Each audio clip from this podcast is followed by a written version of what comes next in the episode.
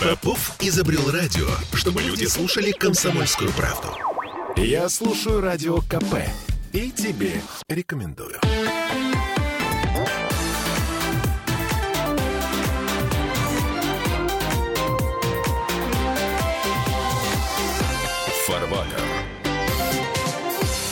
Тришкин кафтан. Вот не иначе, как Тришкиным кафтаном то, что происходит сейчас с российской экономикой и с мерами, антикризисными мерами российской власти, называет Михаил Делягин, депутат Госдумы, ведущий радио КП. Вот буквально цитата.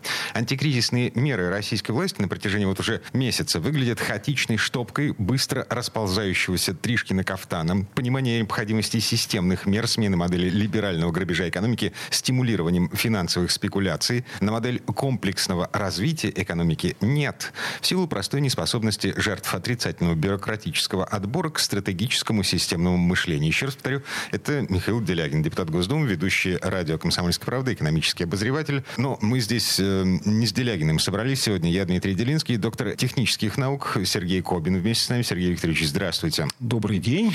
Эм, Кобин э, не просто человек, который разбирается в экономике с практической точки зрения, это еще и автор книги «Нравственная экономия. Как вернуть государству российскому независимость процветания. Это под заголовок книги. Презентация состоялась на прошлой неделе э, с участием все того же Михаила Делягина.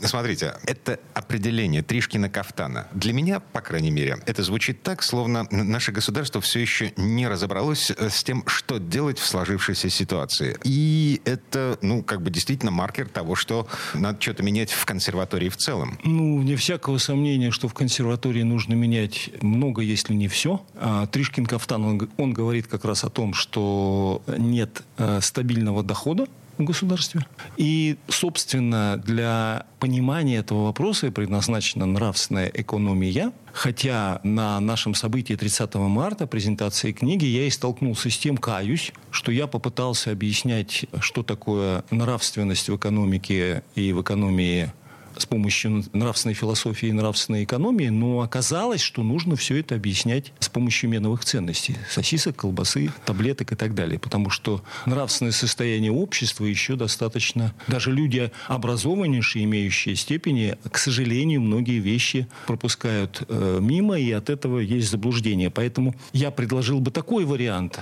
понимания вопроса. Нравственная экономия или почему, буквально, или почему бараны не понимают понимают фабрично-заводскую промышленность. Буквально бараны, не, не имея иносказательно ни в кого вот виду. Не, не те людей, которые сейчас прописывают нет, антикризисные нет, нет, меры. не имея в виду людей, имея в виду как раз животных, поскольку нравственная экономия – это экономия для людей, а не для животных. Так. Что я имею в виду? Я приведу практические примеры. Если, например, баран, то его можно подстричь, переместить по территории, то есть он подходит в раздел экономики услуг. Баран, то есть можно барана, ну, овцу, по крайней мере, можно стричь, получать э, значит, волокно и так далее, и так далее, и так далее. Перед тем, как ее стричь, ее массажируют. То есть там четко присутствует экономика услуг и так далее. Но нет ни одного барана, нет ни одной обезьяны, нет ни одного слона или собаки, которые бы могли из поколения в поколение через общее сознание передавать технологии производства, например, двигателя внутреннего сгорания или холодильника или что-то еще. То есть, да, ножниц для стрижки тех ножниц, же самых баранов. Да, да, да, совершенно верно. И всего того спектра необходимого для производства.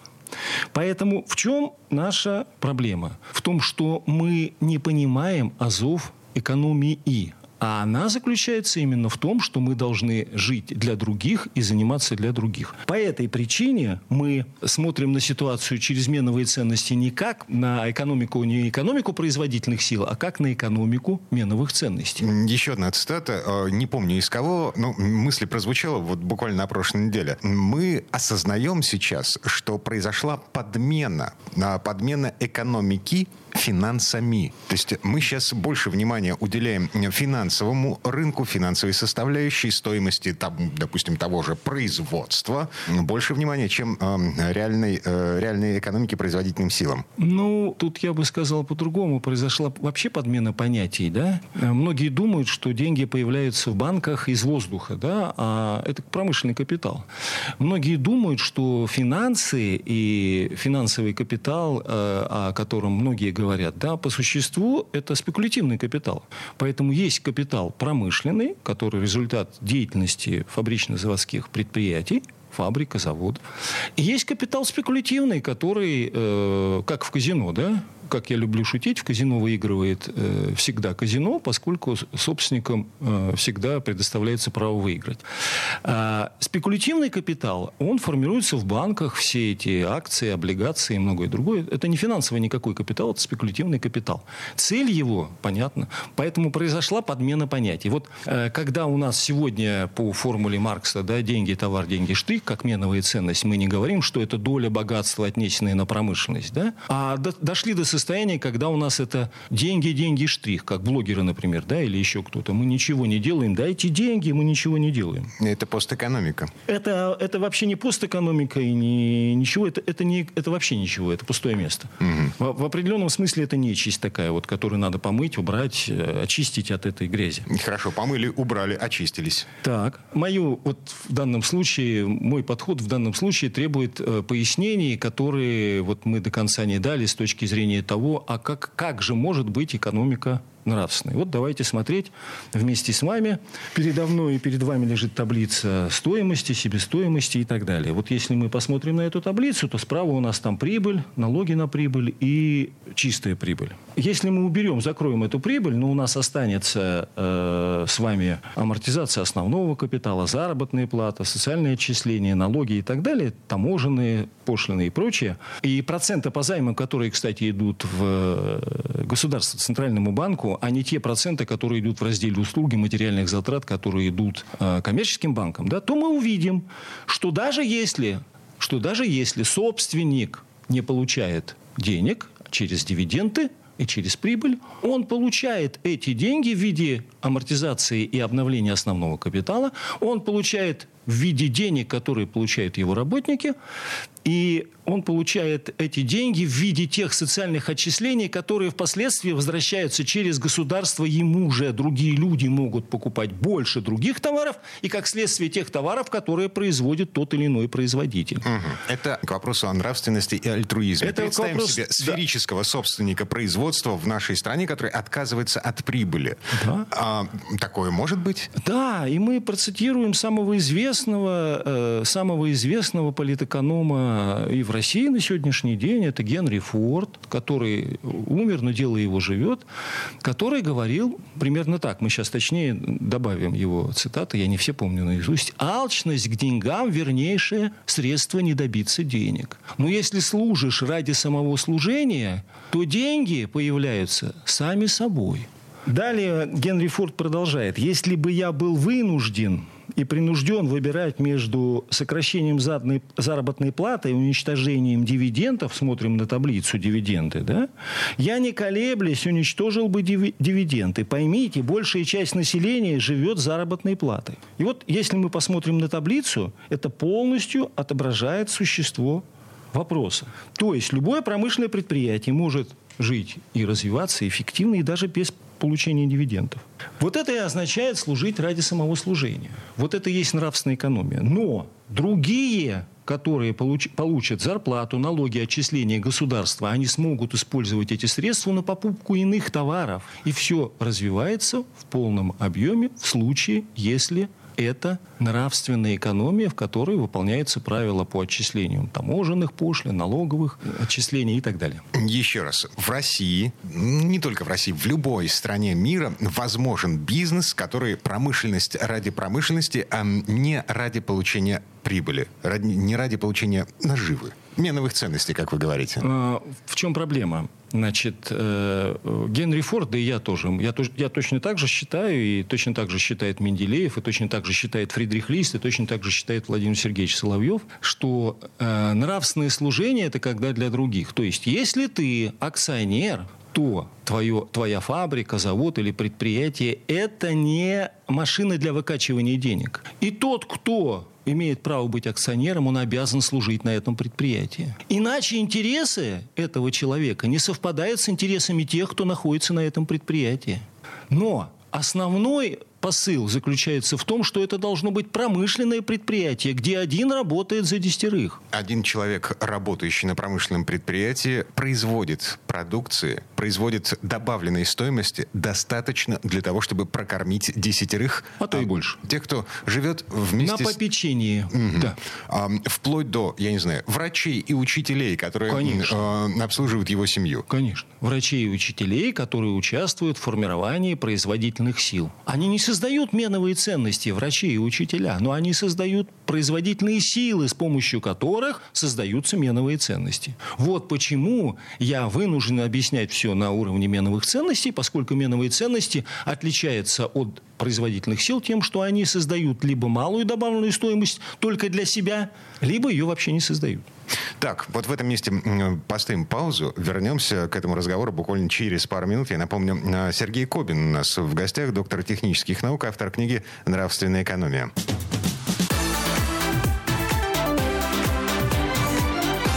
Фарватер. Я слушаю Радио КП, потому что здесь самые осведомленные эксперты. И тебе рекомендую.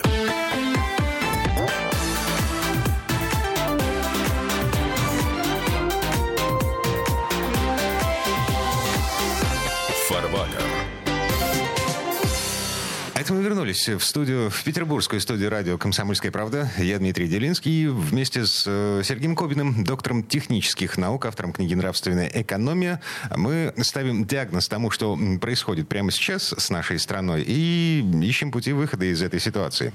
В предыдущей четверти часа мы договорились до того, что, в принципе, осознанный взрослый человек в нашей стране, владеющий бизнесом, по идее, в состоянии отказаться от прибыли, от получения прибыли, а в состоянии отказаться от от роскоши, которую ему дают, дает право владения промышленным предприятием, в конце концов, в нашей Ну, во-первых, это так, а во-вторых, э, если мы внимательно вслушаемся в цитату Владимира Сергеевича Соловьева, что во всяком обществе есть общая правительственная власть, непременное назначение которой заключается в ограничении частного своей корыстия, то мы прекрасно должны понимать, за частные свои корысти у нас отвечает правительство. И в виде уплаты прогрессивной шкалы налогообложения, и в виде налога на вмененный доход, и в виде всех тех отчислений, которые должно производить любое публичное легальное промышленное предприятие. Но главный тезис здесь будет такой. Будут заводы, будет и нравственность, будет и культура, будет все. Поскольку и правовое государство, и все гражданские свободы – это дети промышленности и богатства. Вот такой очень важный момент. Угу. Смотрите, вы говорите о том, что государство, правительство так или иначе принимает решения и ставит какие-то ограничения, которые заставляют предпринимателей жить вот по тем принципам, на которых... Это такое принуждение к нравственности получается? Это такое принуждение к нравственности, совершенно справедливо. И государство обязано обязана, обязана формировать и создавать промышленный строй и уклад. Чего, к сожалению, сегодня у нас нет. Вот от чего все у нас охи-вздохи, не хватает бумаги, не хватает кассовых чеков и чего-то еще не хватает. Бумаги для кассовых чеков, и еще чего-то не хватает, чего только хватает вопрос. А, не хватает людей, занятых в промышленности. На презентации книги, собственно, звучал вопрос, звучал вопрос в аудиторию, сколько людей занято в промышленности Петербурга. Для примера вы приводили э, цифры цифры из начала прошлого века, дореволюционные. Да, 1900 год в Санкт-Петербурге ориентировочно проживало 850 тысяч человек, из них 45% занимались промышленностью. Угу. И 20% занимались в торговле. Если мы этот э, коэффициент применим к сегодняшнему дню, как вы понимаете, должно у нас в Санкт-Петербурге быть ни много ни мало 2,5-3 миллиона людей, которые работают в промышленности. Сколько по факту? Ну, Я посмотрел цифры. В прошлом году было 350 тысяч ну, человек. Фактически один к 10, да? Вот угу. если мы один к 10 умножим, то мы сразу же увидим другую картину. Но, к сожалению, Петербург не является промышленным городом. О, вот так даже теперь. Да, конечно. Это потребляющий город, как и Москва. Это город, который основан на праздности, на ренте, и на получение доходов любым путем через формулу не деньги даже товар, деньги, штрих, а через формулу деньги, деньги, штрих. То есть деньги из воздуха. Что с этим сделать? Ну, во-первых, нужно менять вообще всю систему с точки зрения промышленности. Да? То есть первое, я считаю, что это должна быть политика президента установить в России промышленный строй и уклад. Как он устанавливается, известно. Ну, берем, например, премьер-министра Индии Моди. Он сказал простые слова, они очень понятные. Вы можете покупать и продавать где хотите, но производить вы все должны на территории Индии. Индия за короткое время, кстати говоря, мы вот представляли с вами шеститомник Менделеева в 2018 году, да? Индия за короткое время, 4 года, а этот срок, он совершенно внятный, 3-4 года для приведения промышленности в нормальное состояние.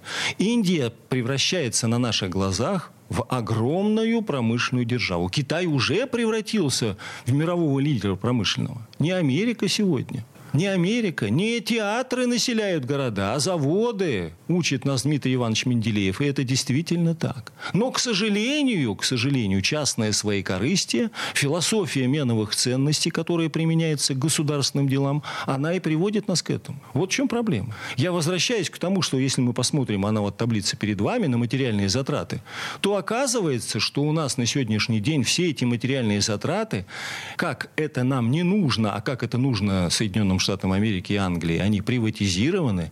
И все издержки, связанные с любым производством на территории Российской Федерации, они безумные. У нас гвоздь э, сегодня мы не в состоянии изготовить. Угу. У нас сегодня проблема за проблемой именно из-за того, что у нас киловатт-час уже больше, чем в Америке, несмотря там на э, девальвацию. Курса, да. да. И э, гигакалория у нас стоит сегодня выше, чем в Америке. Угу. Это безумие при, нашем, при, при том, что мы обладаем всеми видами сырья. А, это мы смотрим на таблицу, из чего состоит себестоимость, себестоимость товаров, выпускаемых в нашей стране. А, значит, там амортизация капитала, заработная плата, отчисления Стоп, стоп, стоп, стоп, стоп. Давайте мы посмотрим, нет, нет, нет. Давайте мы посмотрим мы главное да. на материальные затраты. Это сырье и материалы, угу. электроэнергия, энергозатраты, аренда и услуги. То есть вот это все у нас сейчас приватизировано. В частных руках, конечно. И, и это, по идее, должно приносить прибыль тем, кто э, владеет вот всеми этими предприятиями, в том числе коммунальными, которые предоставляют тепло, свет э, промышленным предприятиям.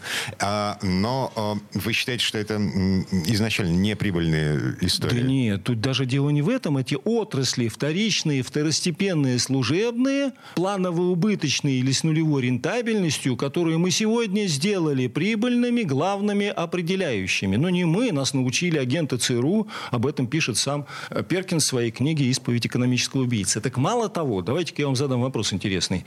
Хотя вопрос вопросы вы задаете вы обычно, я тоже попробую. А скажите, пожалуйста, а вот план Маршала, который э, был использован в Европе в 1945 и так далее годах для восстановления экономики Европы. Как вы считаете, э, в какой форме он, э, кроме определения свободной торговли и рыночной экономики, он использовался? По общепринятой версии, план Маршала – это э, система экономической помощи, экономических мер для того, чтобы поднять разрушенную во время Второй мировой мировой войны экономику Европы, в первую очередь Германии. В первую очередь Германия. Mm-hmm. Хотя это общее заблуждение. Давайте посмотрим на в первую очередь Британию вместе посмотрим. Но да? там же она же не. План была. Маршалла применялся к Британии. Британия в 1945 году, когда заседали Сталин, Рузвельт и Черчилль, Британия представляла собой несчастное разоренное государство. И в первую очередь план Маршалла применялся к Британии. И первое, что сделали в Британии в 1947 1947 году в разделе плана Маршалла, они, все отрасли, которые находятся из раздела материальные затраты, они национализировали. Это производство электроэнергии, э, других коммунальных услуг, производство сырья, материалов э, все, для промышленности. Все, что было связано с э, промышленным производством, все, что используется как материальные затраты, было национализировано. Но не а по схеме коммунистов, да, а, отобрать и поделить. Нет. А, во-первых, была на бирже выкуплена, был выкуплен контрольный пакет акций этих предприятий. Естественно, эти предприятия после того, как их выставляли на биржу, цены их не вырастали на акции. Покупатель был в основном один, это государство. Во-вторых, во-вторых, в главных, После этого проводился аудит этих предприятий. Если эти предприятия выводили куда-то деньги или попросту воровали, то могло оказаться так, что тот, у кого выкупали акции, мог оказаться должен государству, а не государство ему. Угу. В итоге, как нам подтвердил Михаил Геннадьевич Делягин 30 э, числа, к 1949 году экономика Британии была в идеальном состоянии. То есть все заводы, фабрики восстанавливались очень быстро, поскольку себестоимость продукции стала быстро снижаться. Частные заводы и фабрики. Еще раз повторю. А Частные заводы и фабрики. И, кстати говоря, то, что приватизировалось, приватизировалось, то есть национализировалось, национализировалось на 51%. 49% оставалось в частных руках. Угу.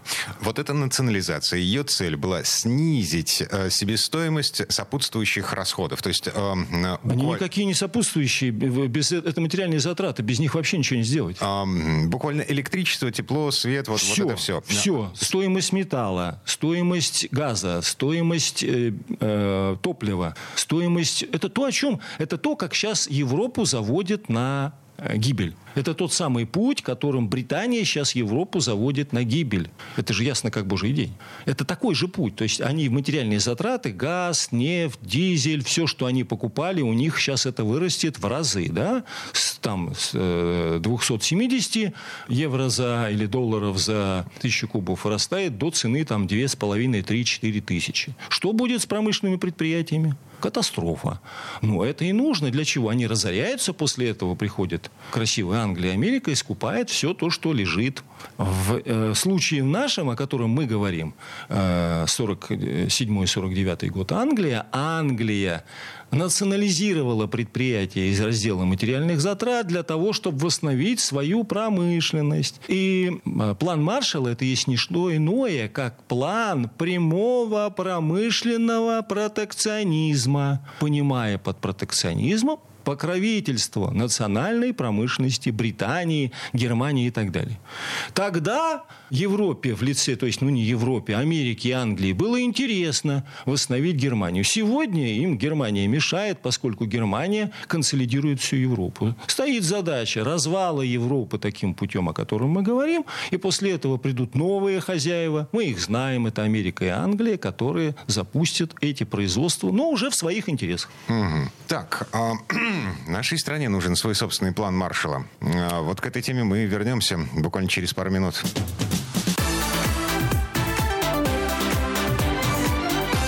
Фарватер. Бесконечно можно слушать три вещи. Похвалу начальства, шум дождя и радио КП.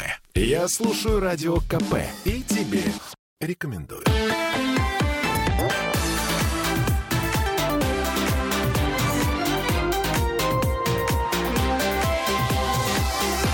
А это мы вернулись в петербургскую студию радио «Комсомольская правда». Я Дмитрий Делинский. Вместе с доктором технических наук Сергеем Кобиным мы переходим к обсуждению нашего плана Маршалл. Можно вообще назвать планом Маршалла то, что вы предлагаете? Так э, хоть горшком назовите, только в печку не ставьте. Э, главное, чтобы работало. Да. Давайте вспомним э, Дэн Сяопина и его известную цитату про кошку. Неважно, какого цвета кошка, главное, что она ловит мышей. Что же имелось в виду на самом деле? Наверное, не задумывались, да? На самом деле деле товарищ Дэн Сяопин сказал несколько иные слова, которые я хочу сегодня обратить к нашей партии, в первую очередь, «Единая Россия». Он обратился к партийцам, коммунистам, КПК. Он сказал, дорогие друзья, Хватит заниматься политической борьбой. Займитесь реальным делом, установлением, да, переводим на русский язык, да, в России промышленного строя и уклада было предложено Дэн Сяопином, хватит заниматься политической борьбой. До этого они политической борьбой занимались, классовой. Надо заниматься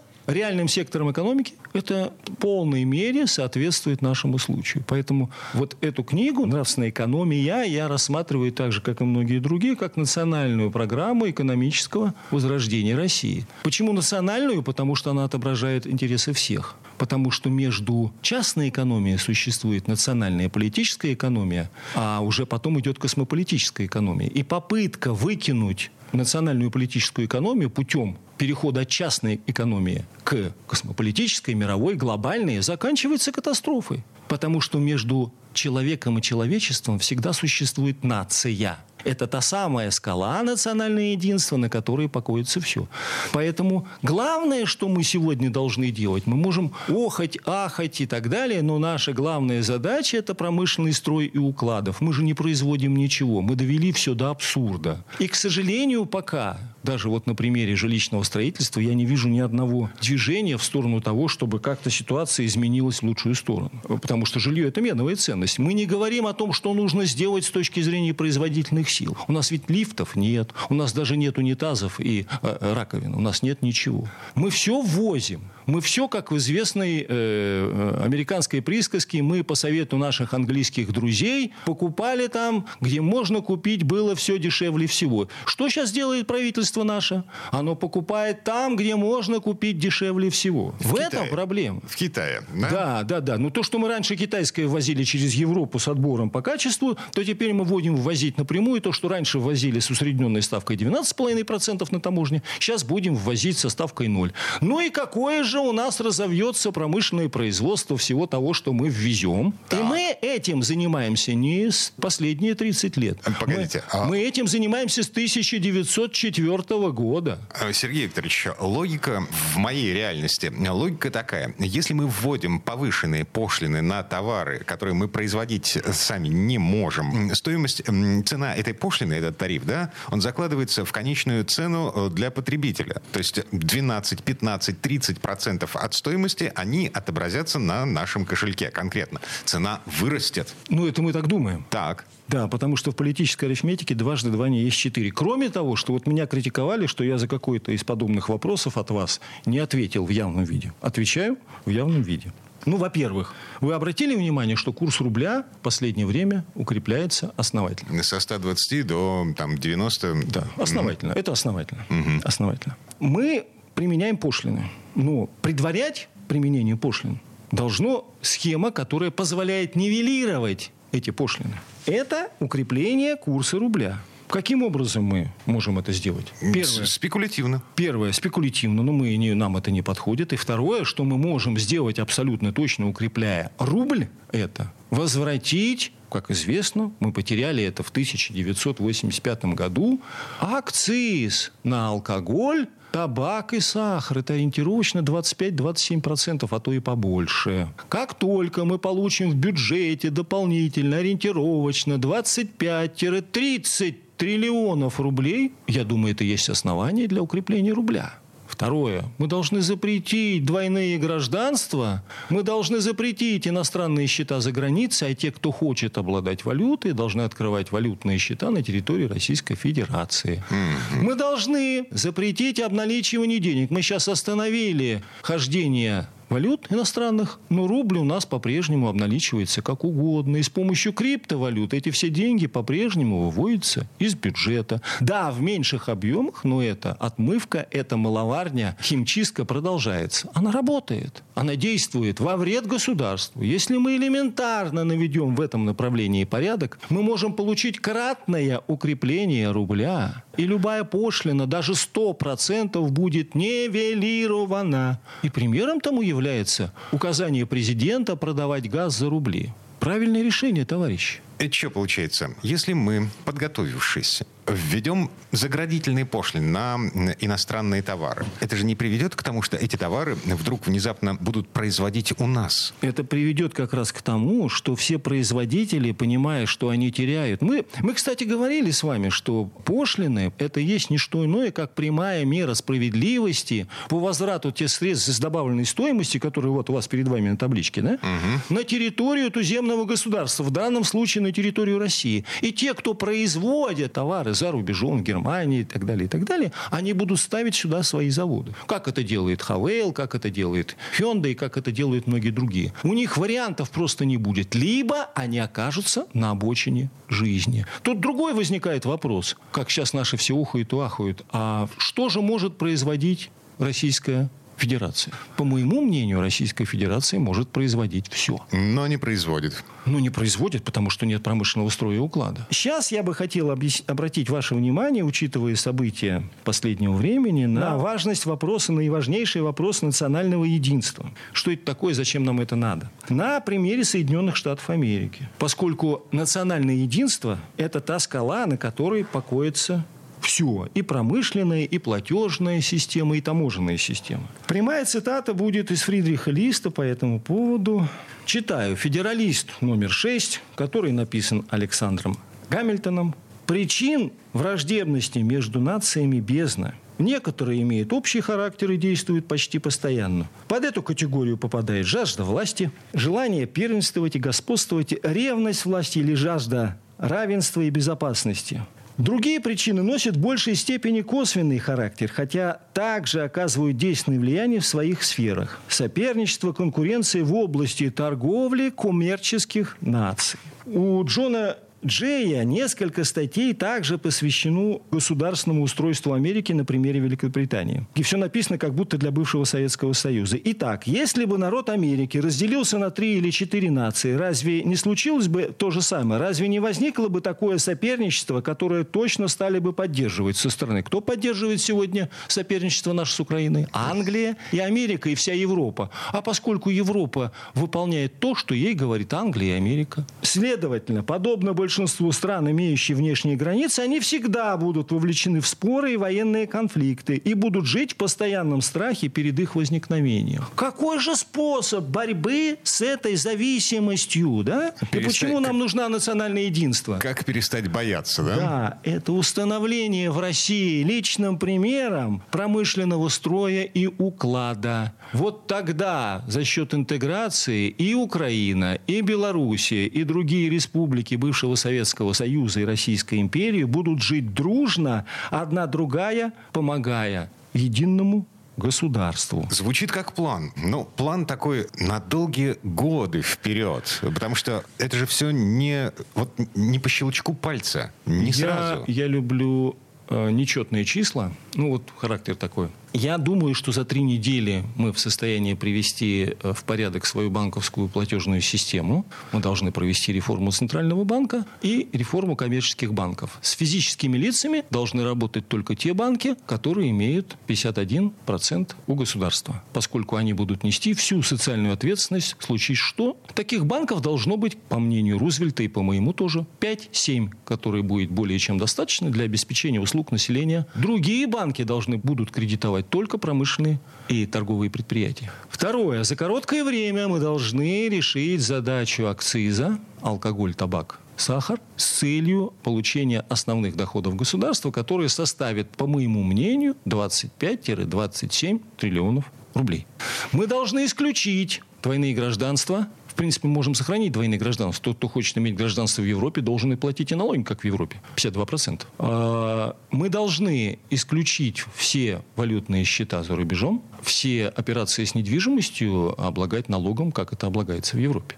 А там налог хороший. Мы должны привести схему налога на вмененный доход. Я не буду сейчас останавливаться, она совершенно понятна, эта схема. Она работает в Швейцарии, работает как часы, как швейцарские часы. И, наконец, заключительное. Через короткое время, три года, это подсказывает нам правительство Индии во главе с Моди, это подсказывает нам опыт Менделеева и Вышнеградского 1891-1894 года. За короткое время, три года, мы восстановим промышленность России или создадим, я бы сказал, будет правильнее сказать, за Novo. Все возможности для этого есть. И первые, кто прибегут сюда для создания русской промышленности, будут англичане и американцы.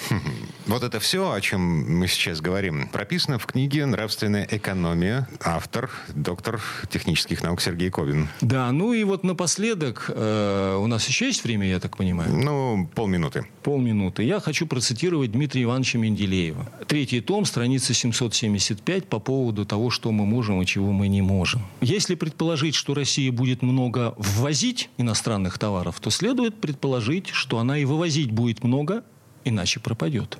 Но не сырья и сельхозпродукции, а товаров фабрично-заводской промышленности. Если будет много вывозить товаров фабрично-заводской промышленности, значит цена будет ниже, чем иностранного товара. А сырья у нас своего есть много и в изобилии. Тогда тут возникает следующий вопрос. Что ж тогда ввозить-то в Россию? А главное, зачем? И главное, зачем? Дмитрий Иванович Менделеев. Прошу любить и жаловать.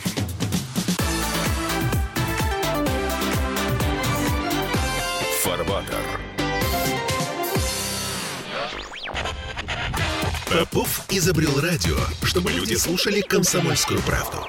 Я слушаю радио КП и тебе рекомендую.